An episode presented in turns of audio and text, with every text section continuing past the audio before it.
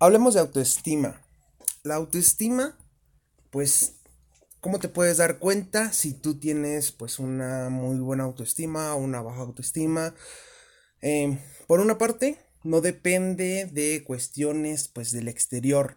No necesitas resultados externos para sentirte bien, no buscas la validación externa, no, no necesitas un superauto para presumirlo y decir, oh, miren, yo sí algo, tengo este superauto, soy un fregón.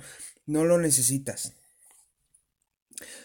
¿Qué otras cosas puedes, con qué puedes detectarlo?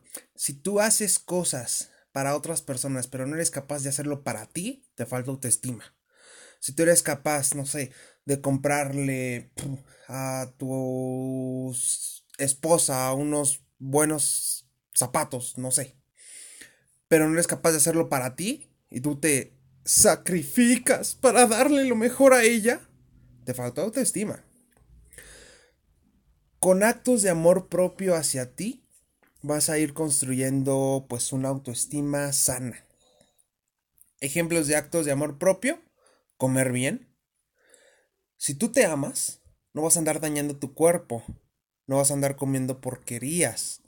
Si tú te amas, pues vas a hacer ejercicio, vas a cuidar tu cuerpo, no le vas a meter cigarro, no le vas a meter alcohol, no le vas a meter drogas, no le vas a meter tonterías que dañen tu cuerpo. Obviamente pues también pues vas a, vas a cuidar tu apariencia, vas a hacer cosas que, que te hagan sentir bien.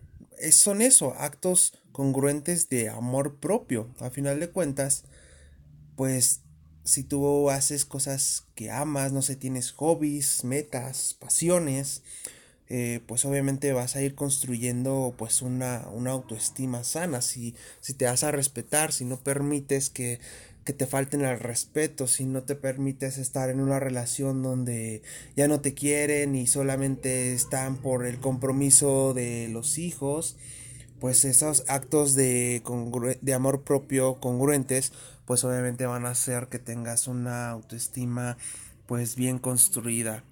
Si tienes una autoestima pues sana, no te vas a tratar mal, no te vas a decir groserías. Hay gente que se equivoca y dice, ay, qué estúpida soy, o ay, qué tonta, o ese tipo de cosas que pues a final de cuentas son agresiones a, uno mismo y pues son actos de actos de denigración para, para la propia persona.